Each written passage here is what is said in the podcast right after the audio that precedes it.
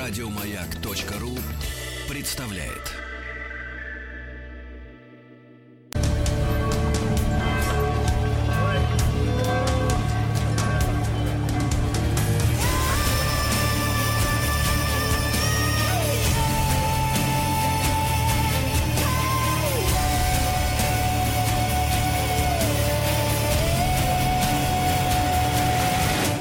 История и болезни. Вот так, друзья мои, вот так сурово звучит э, наша заставка Ну, или не весело точно. джингл. Ну, а и тема-то такая же, невеселая, да? Невеселая, потому что мы уже предупредили нашу внимательную аудиторию замечательную. Вот так вот, да. Вот, видите, вот да, откройте дверь, как говорится. Сейчас, сейчас Да-да-да. откроем. Да-да-да. И решили мы, друзья мои, э, некоторое время тому назад, э, поскольку само это время и подсказывает нам темы, правильно? Вот, э, решили с Дмитрием Алексеевичем Гутновым. Дмитрий Алексеевич, вы с нами? Я с вами, О, да. Отлично, вот, вот, Дмитрий Алексеевич Гутнов, замечательный наш докладчик, наш прекрасный, я бы сказал так, ведущий, потому что мы много лет уже делаем совместные проекты, э, профессор Московского государственного университета, доктор исторических наук, и вот некоторое время назад э, сама жизнь поставила перед нами задачу а, э, взять и рассказать нашей, нашим слушателям об истории эпидемий различных, да, которые в истории человечества случались, к сожалению, не раз. И, как мы понимаем, а нельзя о них говорить в прошлом, потому что мы сегодня живем в этом самом настоящем, связанное с эпидемией. И э, Дмитрий Алексеевич, как человек э, широкого спектра знаний, взялся нам рассказать о тех, э, ну, знаменитых, да, эпидемиях, которые случались в истории человечества. Дмитрий Алексеевич, с какой начнем? Вы имеете в виду, во-первых, что я не врач профессиональный, поэтому я понимаю, что сейчас вся страна как бы превратилась в эпидемиологистов или вирусологов в крайнем случае. И поэтому я не могу рассуждать о конкретных там э, деталях медицинских и би- биологических всех этих эпидемий, о которых у нас пойдет речь. А я в большей степени рассуждаю по исторической части. Ну, конечно, А, то есть, то есть, Дмитрий Алексеевич, то есть нас интересует, грубо говоря, э, исторический контекст и те перемены, которые произошли, в том числе и из-за этих эпидемий, правильно? Да, это первое. Второе, вы как-то говорите, что вот эта эпидемия пришла. Мы же на самом деле живем все время в состоянии эпидемиологической этой самой опасности. У нас только что закончилась эпидемия гриппа. Не так давно была эпидемия кори. Понимаете, мы, мы, мы находимся все время в этом состоянии, как бы. Поэтому э, сейчас, значит, э, как бы вот эта новая коронавирусная эпидемия нас страшит, потому что ну, э, показатели как бы смертности обычной, инкубационного периода у этой эпидемии как бы немножко выше, чем у гриппа. Ну, понимаете, допустим, вот э, о тех эпидемиях, о которых мне придется говорить, скажем, эпидемия лег- легочной чумы, там инкубационный период 6 часов.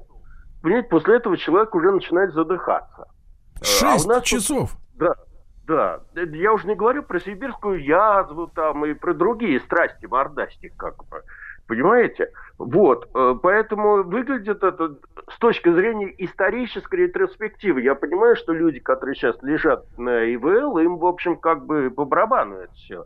Но выглядит это не так устрашающе, как вот это все может показаться после того, как нам промывают мозги каждый день по телевизору. Вот. Это первое. И второй момент, который интересен в этом смысле, а, ну, мы как бы не, не, не осознаем, что мы э, не одни на, в этом мире находимся. Мы привыкли себя ощ- ощущать э, этими венцом природы, царем зверей и вообще самым, так сказать, самым человеком на этой планете. Но Так. если себе что нас всего тут 9 миллиардов, а вот этих разных там, значит, биоты, которая живет, и которую мы просто не осознаем, что она живет не только вокруг нас, но и внутри нас тоже.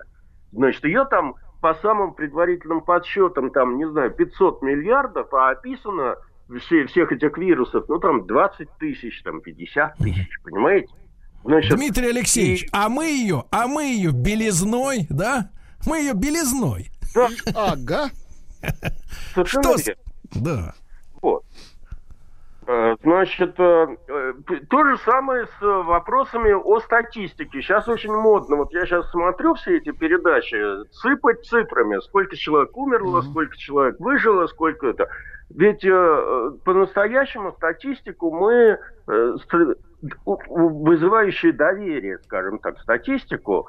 Алло, меня слышно? Да, да, Очень да. хорошо. Угу. Вот, мы имеем только, дай бог, середины 19 века, а еще лучше с э, Первой мировой войны, потому что, значит, эта мировая война поставила, так сказать, все страны Э, в положение, что нужно учитывать все ресурсы и тому подобное, и более-менее, значит, стала появляться вот э, статистика в современном понимании этого слова. И э, поэтому первая более-менее статистически обработанная эпидемия это была эпидемия испанки. То есть сейчас бы мы это сказали, что это такой же, примерно, как я понимаю, такой же коронавирус, как сейчас гуляет, только который еще осложнен был тем, что весь мир был втянут в мировую войну 4 года, э, не было ни витаминов там, ну, в общем, все в окопах сидели, понимаете? И э, организм был ослаблен у значительной части населения планеты. Потому что в первый раз вообще в истории воевали все включая там, каких-нибудь дусов, африканцев и тому подобное. Дмитрий Алексеевич, вот очень жаль, что вы вот как раз не вирусолог, потому что этот вопрос, он как бы ну, на поверхности, да, я не, не открываю тут Америку, и как раз вызывает нынешняя ситуация странный вопрос, что обычно, да, ну у нас, по крайней мере, исторически, может быть, мы, э, выпустив этот цикл наш под названием «Истории болезни», дадим на него ответ, но складывается ощущение такое, что обычная эпидемия — это с, э, спутник э, какой-то разрухи, Э, какого-то, вот вы говорите, витаминов люди не ели на войне. А сейчас вроде Нет. как все при витаминах, БАДы вон э, скупают, жрут, все глотают, а все равно. Вот какая-то э, странная история. Почему, почему, значит, вот эти вот организмы, которые как бы жили там, не знаю, энное количество лет, даже столетий или тысячелетий, и мы о них не знали, вдруг стали заявлять о себе, ответ на этот вопрос, он, ну, во-первых, его нету как такового исчерпывающего, но то, что я знаю по истории, то очень часто это все происходило из-за климатических изменений. Mm. ну, в частности, например, там Есениановой чуме предшествовало скажем, э, похолодание, период микропохолодания, который начался в 436 году. В общем, грубо говоря, э, урожай стали собирать меньше, и разные там блоки чумные э, почувствовали себя лучше, потому что они там плохо переваривают летнюю жару, а тут средняя климатическая это, средняя температура на Земле там уменьшилась на полтора градуса, и они себя почувствовали на коне. Понимаете? Ага. Я, мы с вами, насколько я помню, обсуждали, помните, когда мы э, фильм про смутное время, значит, с вами обсуждали, про Бориса Годунова? Да. А, ведь смутное время началось.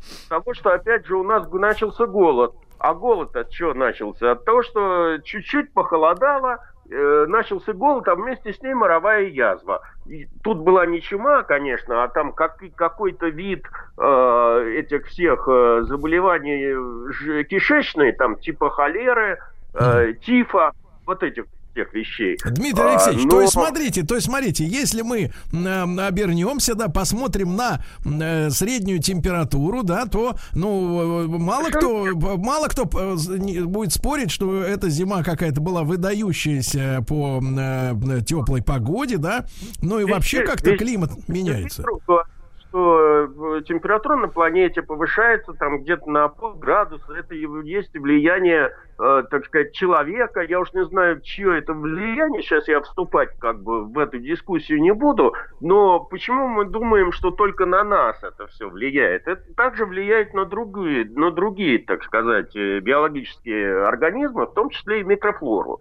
И как она себя поведет, так сказать, в связи с увеличением температуры, никто не знает. Понимаете? И никто, так сказать, эти опасности не просчитывает. Потому что мы до сих пор в лицо не знаем там, значит, тех возбудителей, которые могут к нам прийти. Понимаете? Да. Вот. Или как те уже известные микроорганизмы, те же самые чумные блохи какие-нибудь, э, начнут, э, так сказать, в связи с изменением температуры, как они, как они себя поведут. Может, они какими-то супер супер, так сказать, микробами станут. Не микробами, а существами насекомыми. Так Понимаете? надо их, э, Дмитрий Алексеевич, тогда ваших коллег из МГУ поднапрячь и всех их передавить, сволочей. Э, я не коллег имею в виду, а блох вот этих вот.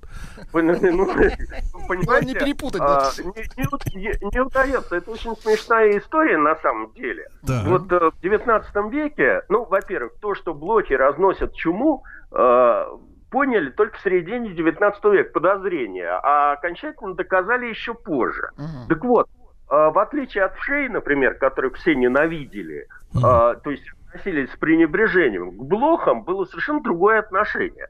А, были, например, машинные да? цирки. Понимаете? А, Мы цирк? об этом забыли, но реально люди зарабатывали деньги, что устраивали блошиные цирки, где там какие-то блохи, там, ну, не на велосипедах катались, но какие-то повозочки маленькие То водили. дрессура Понимаете? Угу.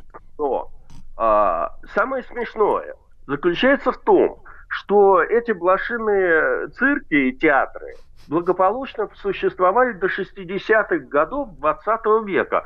И знаете, почему они стали исчезать? Любопытно.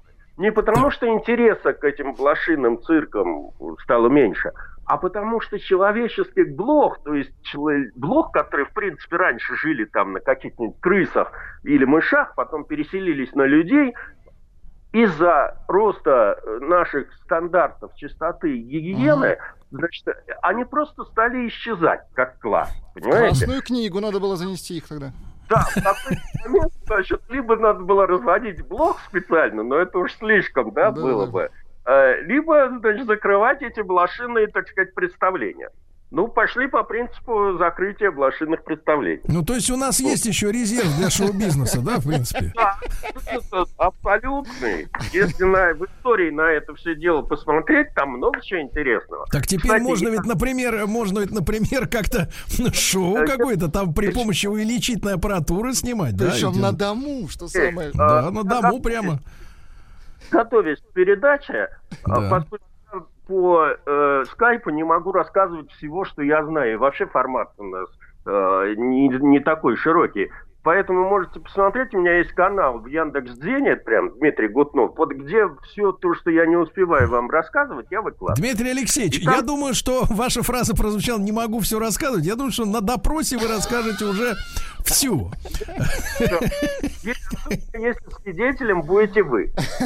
Да, свидетелем согласен, свидетелем согласен, да. Хорошо, Дмитрий Алексеевич, ну вот вводная часть, понятно, натолкнули нас на мысль действительно Э, обратить внимание, э, посоветовали на изменения в климате, да, логично. Да. Вот, а мы что же, с какого периода-то начнем? Вот как раз э, по Древнему Риму пройдемся? Не, мы с вами сначала как бы не, не, древний первое вообще говоря, ну, во-первых, надо разобраться с одним вопросом. Так. Э, какие, какие болезни мы с вами будем затрагивать? Потому так. что из тех болезней в истории, которые как бы причинили множество вреда человечеству, э, были э, на первом месте стоит чума, которая считалась бичом божьим, и долгое время ее как бы вообще не знали, чем лечить. Затем холера, ну, может быть, оспа потом, да, потом холера.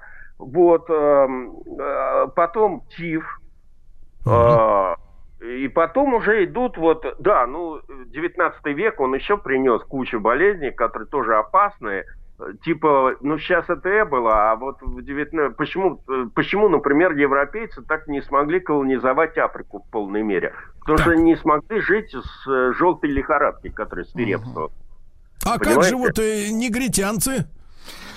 А, нету такой проблемы, они с этой желтой лихорадкой живут э, веками. Угу. Припевающие. Никаких проблем у них по этому поводу нету. Тут, кстати вот. говоря, вот люди-то начали задумываться, а почему в Африке эпидемия не приобретает нынешнее такого размаха, как, э, как говорится, в кавычках, в цивилизованной Европе. Угу. А вот. Может быть, тоже с лихорадкой связаны какие-то антитела? Нет. Нет, это связано с чем? А, это прежде всего связано с э, путями, по которым передвигаются эти все эпидемии. А э, на самом деле, значит, первая там более-менее широкая эпидемия, она произошла в Афинах во время Пелопонесской войны. Она еще называется чумой Фукидида, потому что историком, который, значит, описал это все дело, был, значит, греческий историк Фукидид. А эпидемии идут вслед за купцами и вслед за торговыми караванами. Поэтому чем интенсивнее товарный обмен, и Торговля. чем интенсивнее обмен людьми, перемещение людей, тем больше опасности этих всех эпидемий. Поэтому, собственно говоря, да. и сейчас под угрозой находится туристический бизнес. Потому да. что после Дмитрий того, Алексеевич, как... Дмитрий Алексеевич, мы продолжим сразу после новостей. Продолжим.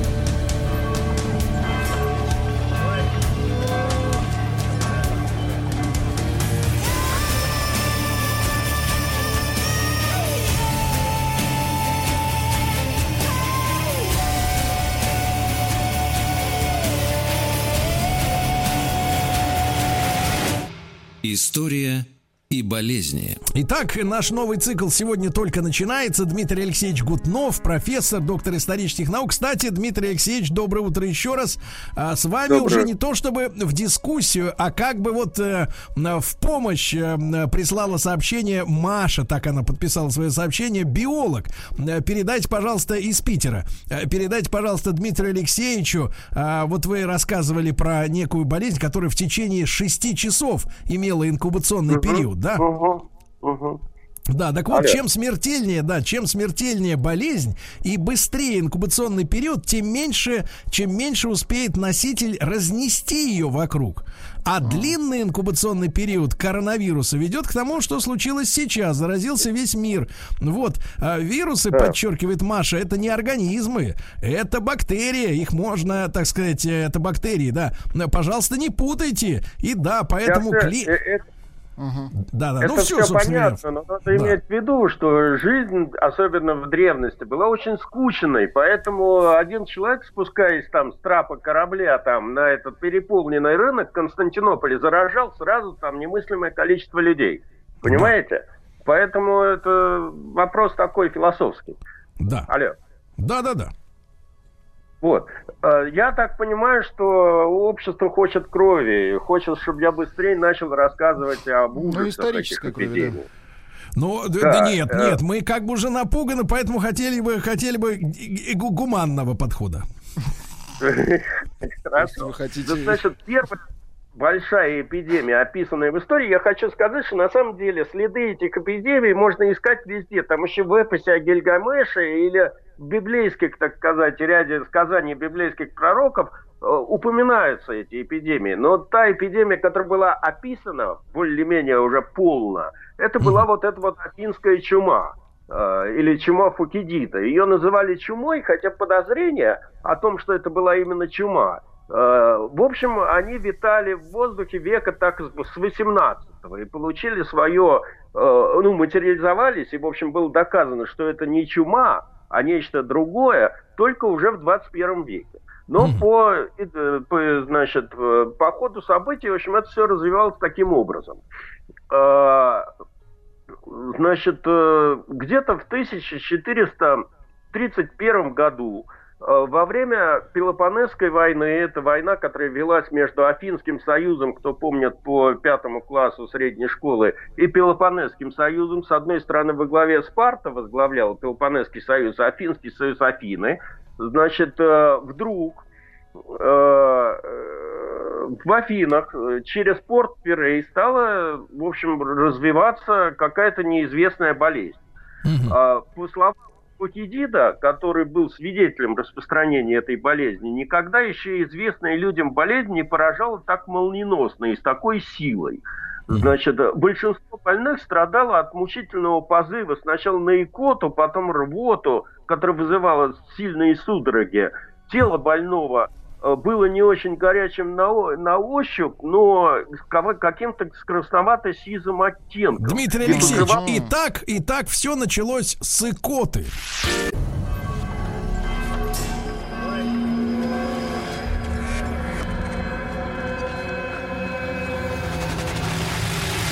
История и болезни. Итак, друзья мои, история болезни Дмитрий Алексеевич Гутнов. Как начиналось э, все дело э, в Афинах, где портовая молодежь вместе с профессором Афинского государственного университета, историком, вот, э, фиксировала икоту. Икоту. Не только икоту. В общем, грубо говоря, болезнь развивалась стремительно. Люди умирали в больших количествах. Естественно, это привело к гибели очень известных греческих политических деятелей, среди которых главное место занимает Перикл, отец, так сказать, афинской демократии и полководец.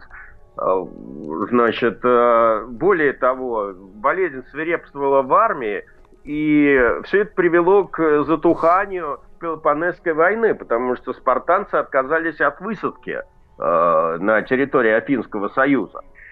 Э, значит, э, теперь э, э, большие социальные последствия эта эпидемия привела, потому что Э, как бы люди, которые не получали никакого медицинского, так сказать, избавления, сначала кидались в религию, а потом просто стали уходить в разгул, блуд и вообще падение нравов началось очень дикое.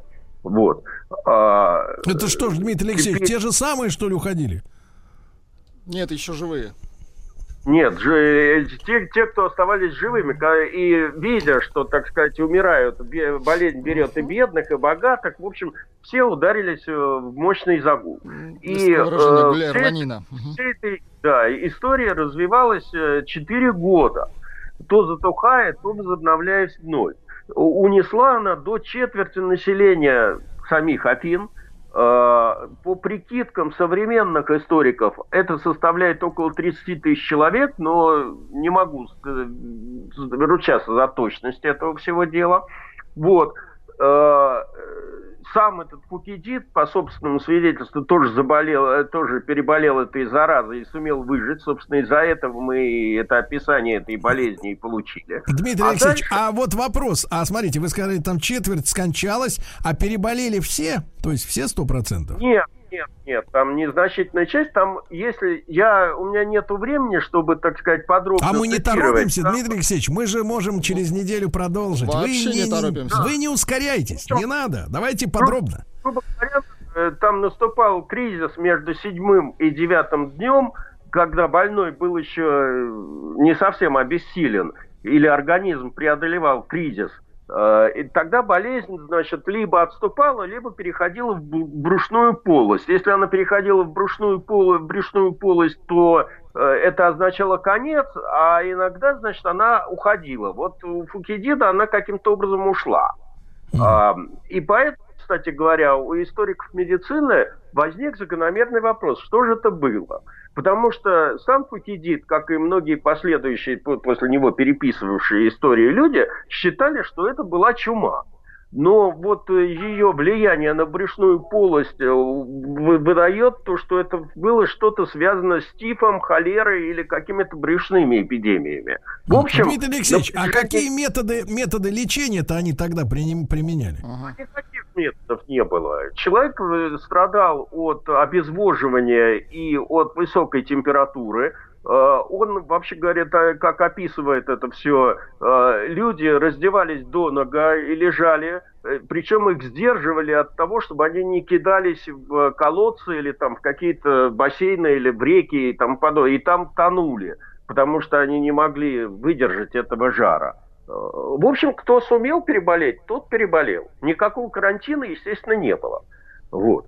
А, теперь, что бы я тут хотел сказать, то, что с тех пор и до настоящего времени были предложены версии современные, ну, историками медицины, что же это была за болезнь. Рассматривались 29 различных кандидатов, включая корь, тиф, отравление спорыньей и тому подобное. А совсем недавно какой-то, значит, там греческий профессор вообще заявил, что это была лихорадка Эбола. Потому что мотивируя это дело тем, что корабли, которые шли, они шли из Египта, привезли эту заразу, а хлеб, значит, он шел откуда-то с границы с, Еги... с Эфиопией. Вот. А там, как известно, значит, природный очаг Эбола. Вот. А, до, последнего вре- до последнего времени считалось, что это все-таки первое клиническое описание чумы. И так это все происходило, и так мы в эту гипотезу верили до, дай бог памяти, 2005 э, года. В 2005 году э, археологи этого Афинского университета идентифицировали и откопали те самые не, не, не, даже не могилы, а рвы, куда скидывали вот этих вот э, больных, потому что их хоронить было некому. А, и на основании, значит, сохранившихся у некоторых э, останков зубов выделили ДНК возбудителя этой болезни. Вот они ответили на три интересных вопроса. Первый вопрос, что э, анализ генетический, генетический дал отрицательный результат на наличие возбудителя чумы, на наличие возбудителя, возбудителя сыпного тифа, но показал наличие ДНК брюшного типа. И таким образом, значит, сейчас мы, в принципе, с, с большой долей вероятности говорим, что это не первая эпидемия ти, э, этой чумы в истории, а это, в общем, первая описанная эпидемия чум, этого тифа. Дмитрий Алексеевич, Дмитрий Алексеевич, ну прекрасно. Итак, сегодня стартовал наш новый проект, называется «История и болезни». Дмитрий Алексеевич Гутнов, прекрасно вам известный профессор МГУ, доктор исторических наук. Через неделю мы продолжим. Уверен, всем интересно. Дмитрий Алексеевич, обнимаю сквозь пространство. Еще больше подкастов на радиомаяк.ру